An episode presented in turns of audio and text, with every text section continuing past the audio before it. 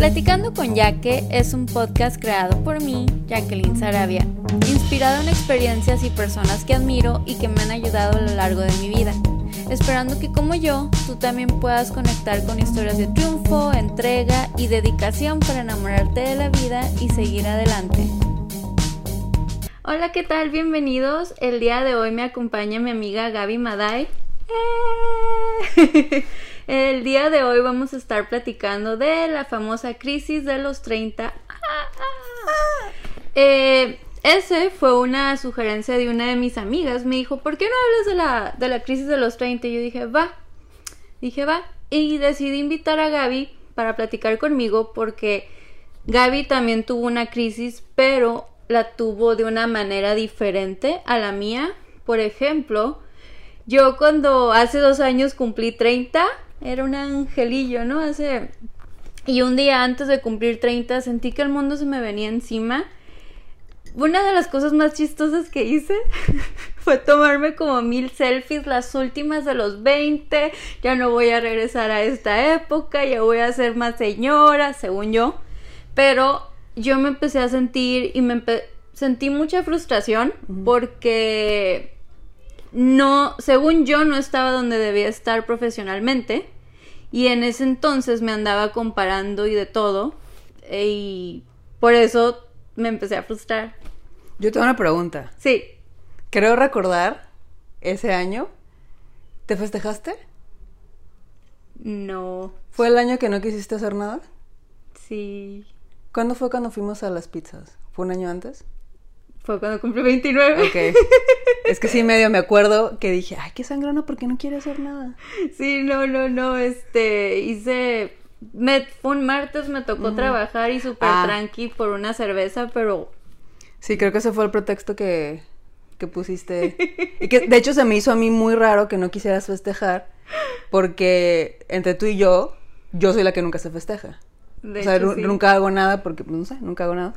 Pero se me hizo muy raro que ese año no te festejaras, pero como cayó entre semana, sí me acuerdo que dijiste, no, no voy a hacer nada, solamente voy por una cerveza y como en aquel tiempo vivías hasta la quinta fregada, este, dije, bueno, está bien, está bien, de que de aquí a que llego a Northridge, No, ya se hizo de noche, dije, por eso tampoco no te hice tanto, Follow up. sí, tanto follow-up. No, y, y sí, de hecho, ya sabes, me encanta festejar, pero ese año fue como súper diferente.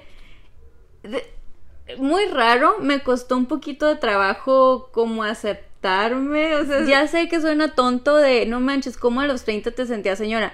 Simplemente estaba en un trabajo que no era feliz, eh, no estaba viajando por el mundo como yo había escrito a los 18 que a los 30 iba a viajar por el mundo y o no estaba, digamos, me apego a lo profesional. Ajá. No, me, da risa no porque crea que es un tema tonto, lo que pasa es que me imagino a nuestras mamás pensando como de, ay, ¿por qué están hablando de eso si están bien jovencitas? Entonces, por eso me da risa. Y porque me acuerdo cuando me estabas platicando que, que Mari te había dicho, ay, ¿por qué no hablas de este tema? Eh, me puse a pensar, dije, ay, yo no tuve crisis a los 30. Por, Afortunada. porque soy una fregona y obvio no tuve crisis. Pero mientras más le daba vueltas y vueltas y vueltas, dije, ah, no, sí, sí tuve. Pero no fue a los 30. ¿A ti cómo te pegó? A mí fue entre. Fue después de los 25 y antes de los 30, más o menos en esa época. Fue también estar en un trabajo que no me gustaba. Este, en cuestión personal, creo que sí tenía novio en ese momento, entonces Me- Eh, a me, ver. da, me da igual. Eh. Este, pero por esa, digamos, crisis o wake up call o lo que como lo quieras llamar, fue que terminé a Los Ángeles. Mm. Porque dije, no mames, no estoy haciendo nada de lo que quería hacer, ya me hice mensa mucho rato. Entonces me puse a aplicar a, o a hacer research de universidades como desesperada. Sí. Y dije, ay, pues yo tenía pensado que saliendo de la universidad me iba a tomar dos años de break y después iba a hacer la maestría. Y ya llevaba, creo que seis años de break. Ah. Poquito más de lo, de lo que había pensado.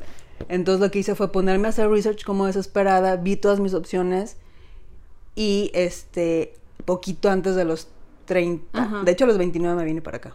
Ah. Acá cumplí 30. ¿Y qué hiciste? ¿Celebraste? No, no porque justo era el verano entre mi primer año de la maestría, Mm, después de la- del primer año de la maestría, y era cuando era estudiambre y no tenía trabajo. Entonces era una maruchan en casa. una maruchan de la 99 Y un pingüino. Sí.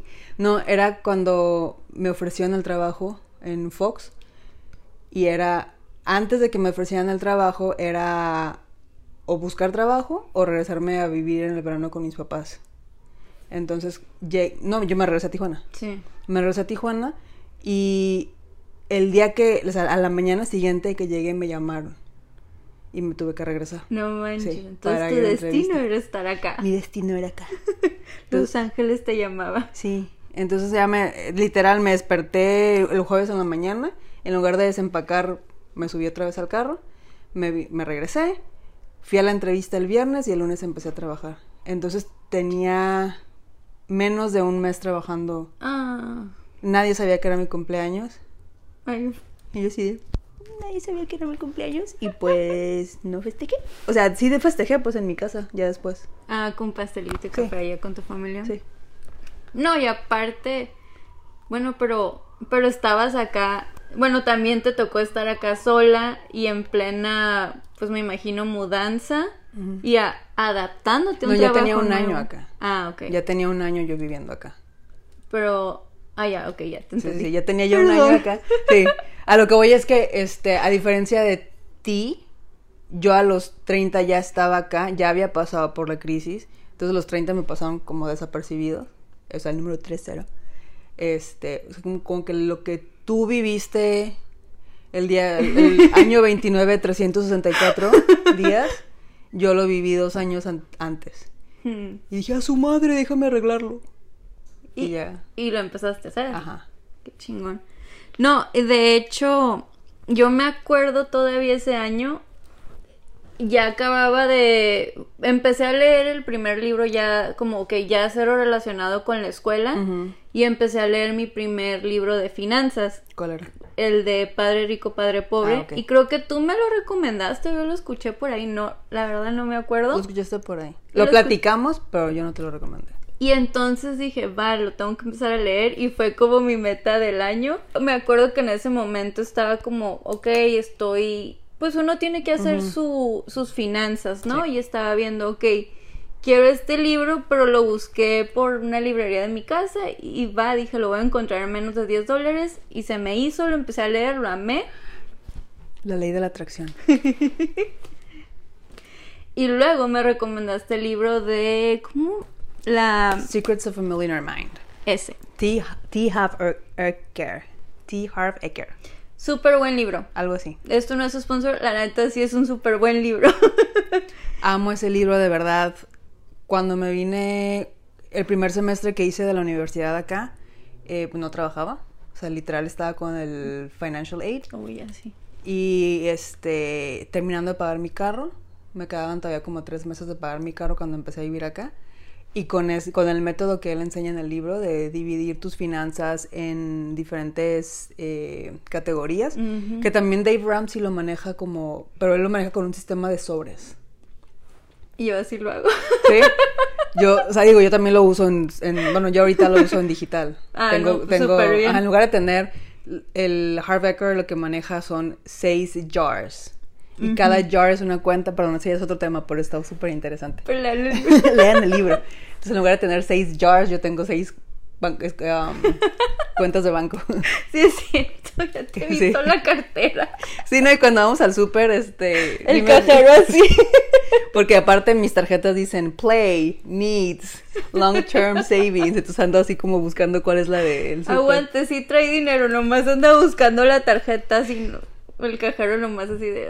Ay. Bueno, este es otro tema, luego lo platicamos. Sí, está muy interesante y me encanta. Sí, sí, sí, sí.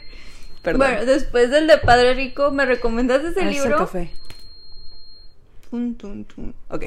este, empecé a leer ese libro, creo que fue justo un mes, unos dos mesecillos antes de cumplir los 30. Entonces, para eso yo ya tenía otro trabajo. Tenía como Ah, sí, tres semanas en esta compañía y todo se me acomodó porque empecé a leer ese libro.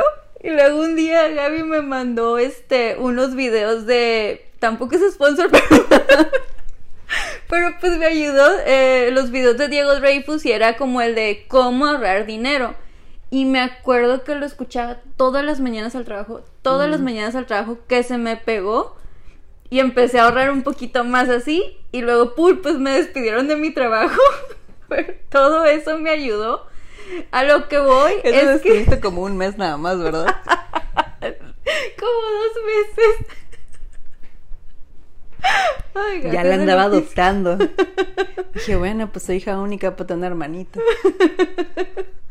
Sí. Pero en aquel entonces yo estaba arrastrando todos mis, mis problemillas ahí de por qué me siento... Se te por- juntó todo. Exactamente. Y dije, bueno, ok, pues ¿qué puedo hacer? En ese momento mi seguro médico estaba en, estaba valiendo porque todavía no me lo aprobaban y hubo un problema de la transferencia de San Diego a Los Ángeles.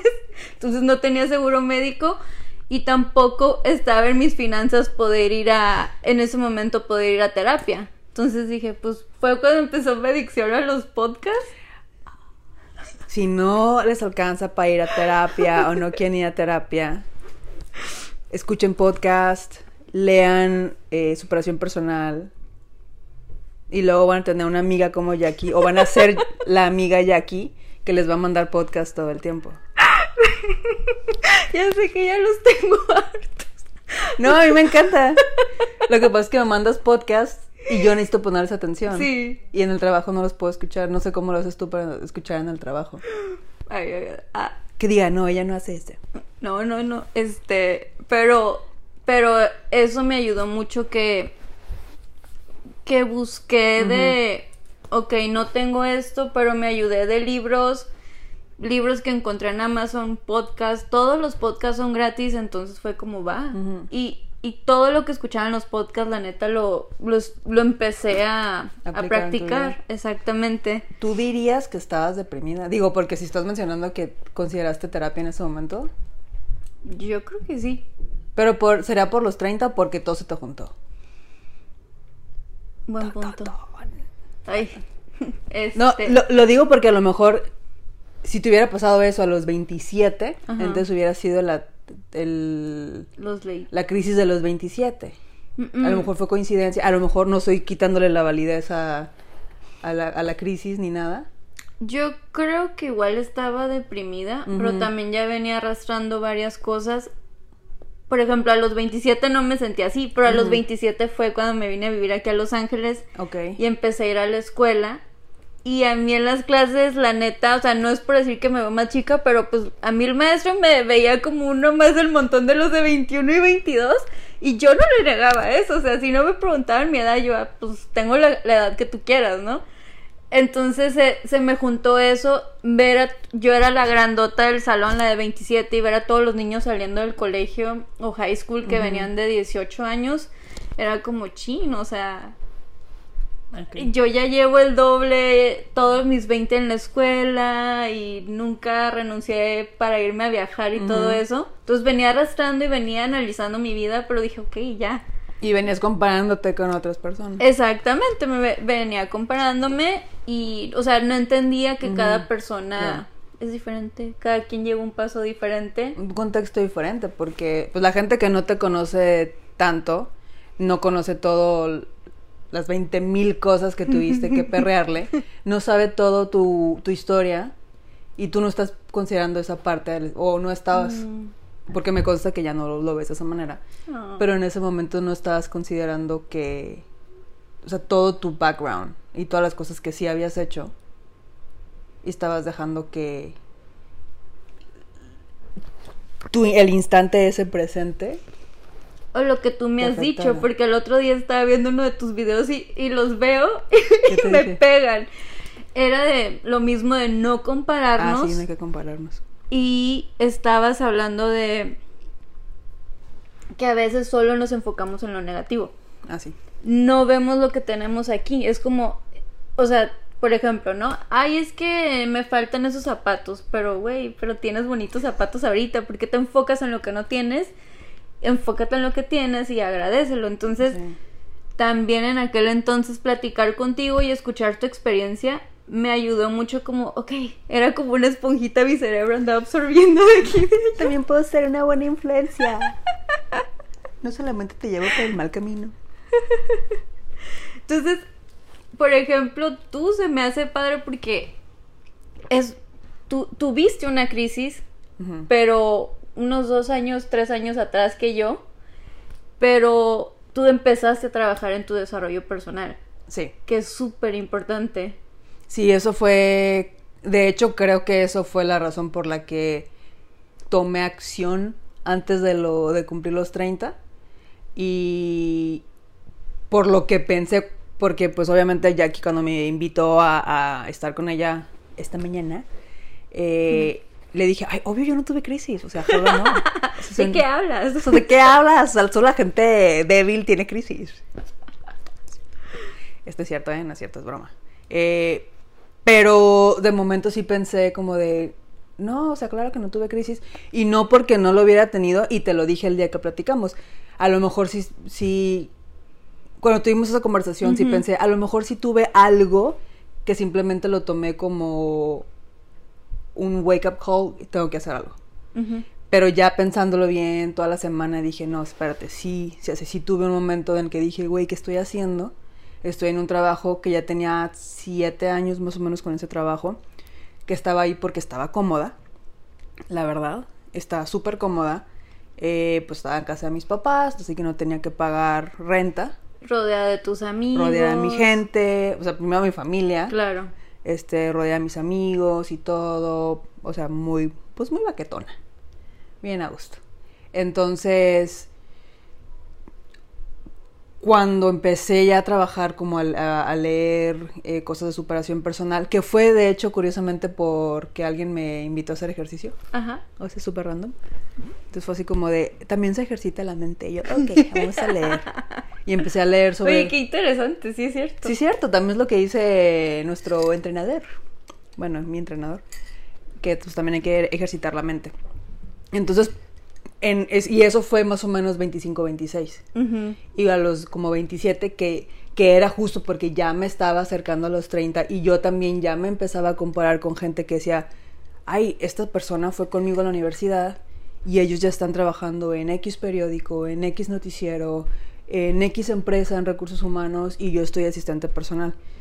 Y como yo me lo justificaba, era, bueno, pero ellos están trabajando un montón y ganan poquito menos que yo. Ah, Porque pues, ellos trabajaban, o sea, a mí me pagaban más. claro. Entonces, así lo justificaba. Y ya en, cuando ya empecé yo a trabajar en mí, fue cuando me di cuenta que, lo, que era un- una manera mía de justificarlo. Y pues también el mie- miedito de decir, me voy a ir a otra ciudad, porque lo que yo quería no estaba en San Diego. O sea, ¿A era, dónde? Sí, era venirme para Los Ángeles o a Nueva York, era mi otra opción, o Atlanta creo, o Seattle. No. Entonces al final decidí Los Ángeles porque si algo pasaba con mi familia yo tenía la posibilidad de regresar rápido y pues aquí también había bastante oportunidad de crecimiento. Pero, o sea, si no trabajas tu mente, no te puedes dar cuenta de esas cosas. O sea, fue hasta entonces que dije, ah, o sea, el, el miedo me está deteniendo, la comodidad me está deteniendo y mientras tanto me estoy sintiendo frustrada porque ya tengo 27 y no estoy haciendo las cosas que, como tú, que yo pensé que tenía que hacer a los 27, que eso es otro tema, lo de los deberías y tengo que a tal edad, bla, bla, bla. Hay que apuntarles para eso. Debería.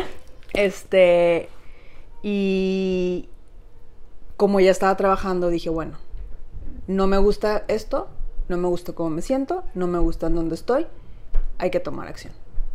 Entonces, seguramente, eso sí, te- literal, no me acuerdo si me habré deprimido o no, pero... Te ay, cayó ay, el ay, 20.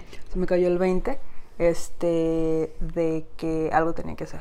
La verdad no me acuerdo si estaba deprimida o no, pero sí, digamos que decidí tomar acción.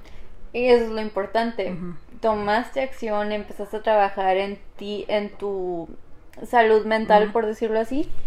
yo no tenía idea. Yo, en yo creo que hace tres años apenas empecé a escuchar el término salud mental, salud mental por aquí, salud mental por allá, pero yo no la había visto, o más bien estaba súper enfocada en los libros de la escuela y no en libros y no este en libros de ayuda personal, como que ay, ahorita para mí no, no lo necesito, estoy bien.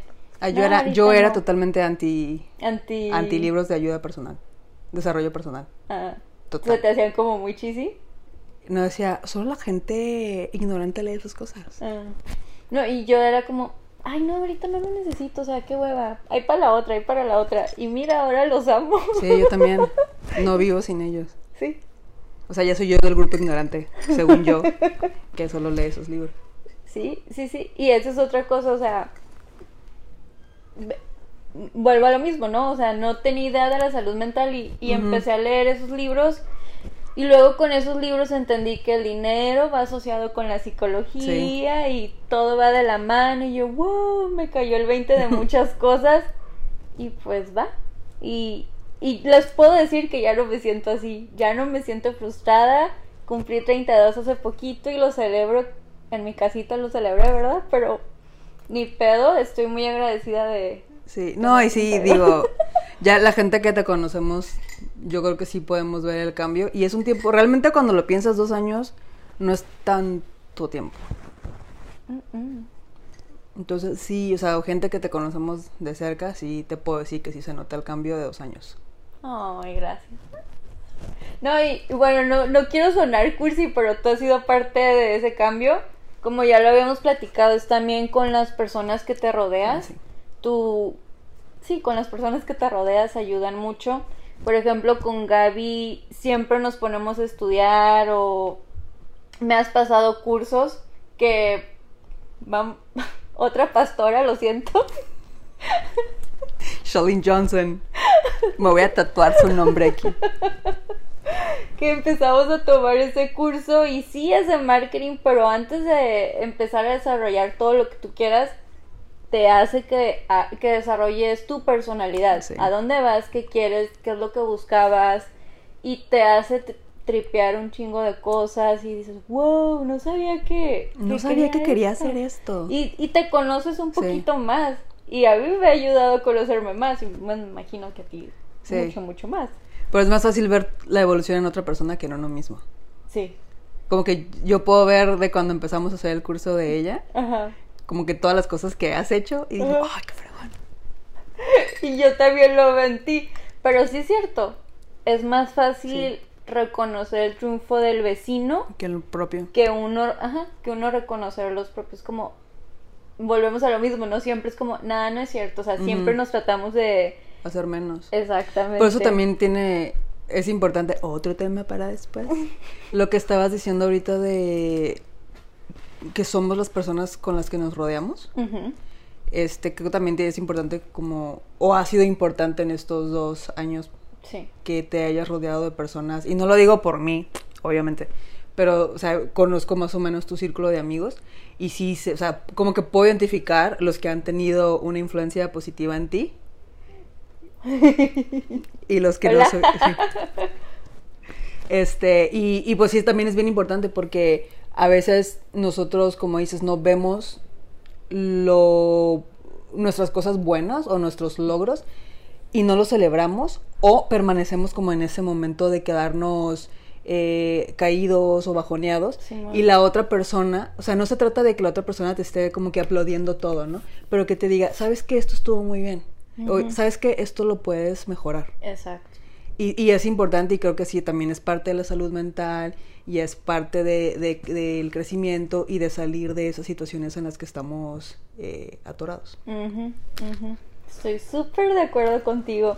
No, de hecho sí, de hecho sí tiene razón en todo lo que ha dicho y digo, no sé si soy la única que le ha pasado que como van los años te vas alejando de personas, pero no porque las personas sean malas, simplemente a veces pasa que todos vamos evolucionando, todos crecemos, vamos cambiando y a veces ya no tenemos la misma química con otras con esas con las personas con las que hablábamos hace 10 años. Los mismos valores, los valores van cambiando. sí. eso, los valores, súper importante. Sí. Entonces, eh, por ejemplo, yo es lo que le estaba contando el otro día a Gaby.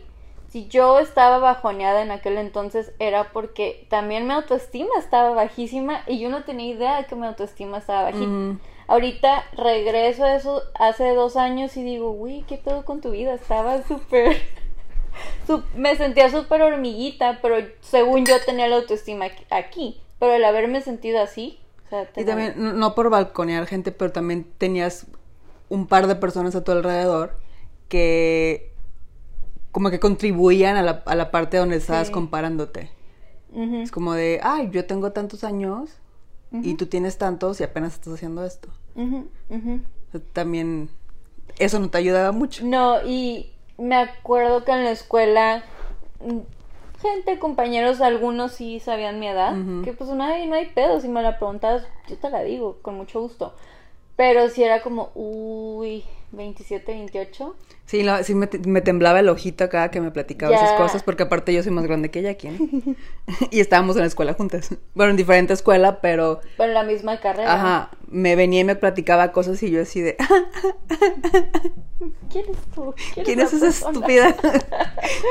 Pero me llegaron a decir, bueno, en la carrera en la que estamos es de producción de televisión y era como, no, pues ya es súper grande para, para esa carrera. Y yo, pero tengo energía de una morra de 15 o más. Tengo de dos. o sea, ¿qué la energía no es lo que cuenta? O sea, ¿por qué Sí. la edad? Y ahí voy a ese punto, o sea, ¿por qué la edad es solo un número? ¿Por qué tenemos que enfocarnos Sí. tanto ¿Te acuerdas el año pasado fuimos a la conferencia de Diego Dreyfus? nuestro otro mentor, que él no sabe que es nuestro mentor, pero No. ok. Él va en el brazo de acá. Acá va Shalin y acá va Diego. Algo súper importante y que se me quedó grabado, que él dijo, a él no le gusta decir su edad.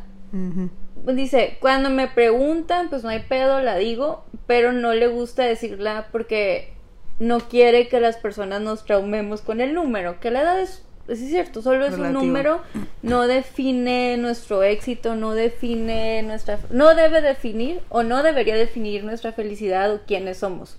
Es como que, ah, sí, tienes 35, 32, va. Lo que nos define, pues es nuestra personalidad y nuestros valores, pero no el número. No el número. Y, y eso estuvo muy padre y se me quedó grabado en la conferencia y lo llevo aquí en mi corazón. Y sí se te quedó grabado porque me lo has dicho 20 mil 20 veces. después de... Que no, no, que está bien, súper bien para recordarme. Pero ahora me acordé de ti en la mañana porque vi una... y La compartí en, mis, en mi Instagram, una publicación que decía que Mm. normalizáramos encontrar el amor a los 40, que normalizáramos encontrar nuestra pasión o nuestro propósito en la vida a los 30, Ujú. Que, que normalizáramos encontrar lo que queríamos hacer, un sueño nuevo y perseguirlo a los 50, que no pensáramos que la vida se acababa a los 25. La leí, la Sí. leí, me encantó y la compartí mi historia porque dije, wow. Sí, dije, es una señal divina de que tenemos que mencionarlo. Entonces me acordé y me acordé de, de las 20 mil veces que me has recordado lo que digo, lo que dijo Diego Dreyfus en la conferencia de que la edad es un número. ¿verdad? Sí, sí, sí, sí, lo eres. sí eres. Pero sí es cierto, la edad es un número eh, y tenemos como esta idea que nos ha impuesto la sociedad y nosotros mismos que nos dejamos que nos lo imponga de que tenemos que tener ciertos logros a edades específicas. Sí. Y no necesariamente, o sea, yo me acuerdo cuando era pequeña que pensaba, mis papás se casaron cuando tenían 25, 26, yo pensaba que, que a esa edad me tenía yo que casar. Y llegaron los 25, 26 y yo no, Ay, sí, yo sí de, pero si ni novio tengo, ¿de dónde lo saco? ¿Para casarme? ¿Nunca te dijeron te vas a quedar a vestir santos? Güey, me preguntan si era lesbiana, que no tengo ningún problema. Si fuera lesbiana lo decía, no tengo ningún problema. Pero sí me a ese grado, sí. pues de cuestionarte como, Así como, si eres lesbiana no pasa nada. Así te queremos. Y yo, gracias. Gracias por demostrarme su amor. Pero si fuera ya se hubieran enterado. sí, no, no. aquí traería la Sí. cainita, sí, no. Ya traía mi nalguita. No, a mí me pasó una vez estaba en el trabajo de mi mamá y pues una señora... Ay, disculpen los cohetes. Una, 4 de julio. Yay. sí. Una señora pasó y saludó a mi mamá y le dice, mi mamá es mi bebé. Y yo, ay, hola, ¿no? Pues así me dice mi mamá, ¿verdad? Y, y la señora, ¿cuántos años tienes? Y mi mamá, dile tu edad. Y ya sabes, mamá. Y yo, no, pues 30. Y me dice, ¿30? Y me dice, ¿te ves más chiquita? Y yo, no, pues gracias, ¿no? Por el cumplido. Me dice, ¿casada? Y yo, no. ¿Pero ya tienes hijos? Y yo, no. Ay, mi hija, te vas a quedar a vestir santos. Y yo, gracias, señora, por sus deseos. En vez de decirme, Pues van a "Ah, andar de rositas si los visto yo. los míos andarían como verde, de color. No, pero o sea, eso como que nos tenemos, mo- bueno, y sí, sí voy a decir tenemos porque yo solita me tengo que decir, no seas güey, eso no tiene que ser. Pero pues sí sigue estando como muy interiorizado que hay ciertas, ciertos logros que tenemos que alcanzar a ciertas edades. Simón. Entonces por eso en la mañana que vi ese, ese post, dije, gracias Dios por recordármelo. No, y estuvo muy padre. Y luego justo íbamos a grabar hoy, entonces como que se Sí. conectó con, con el tema de hoy. Pero Y ya me faltan cinco años para los cua- cuatro años para los 40, entonces a, a lo mejor es como un ten mija para que no te delga crisis de los 40, para que no pienses que a los 40 tienes que tener ciertas cosas hechas. Ya sé, ay no. Pues, pues sí, pues Gaby, gracias por acompañarme en este episodio especial. Sí, ah, Y gracias por invitarme, a huevo. por confiar en mí para entretenerte. Gracias. No, pues nada más les quiero decir, no es... Ahí está, yo ya les compartí mi experiencia, espero si alguien me está escuchando y está pasando por esto, pues úsenme. o sea, lo mío son tips, les comparto para, para que sepan que no están solos y todo pasa. Usen lo que puedan para lean, escuchen un podcast, vean videos en YouTube. Hay mucho contenido gratis por todas partes que nos están ayudando a crecer. Y pues acuérdense que la edad es un número, hay que dejarnos de comparar y cada quien tiene un camino diferente y pues sí, todos tenemos un plan, vamos a llegar a nuestro a nuestro destino, a nuestras metas mientras nosotros sigamos anhelando eso, pero Y tomamos acción. Claro. Oh, súper importante. Súper importante. Gracias y recuerden, si les gusta el contenido, pues no olviden suscribirse y compartirlo con amigos, familiares y... Alguien que necesite escucharlo en este momento. Exactamente. Que tengan bonito día, relájense, disfruten su fin de semana. Bye.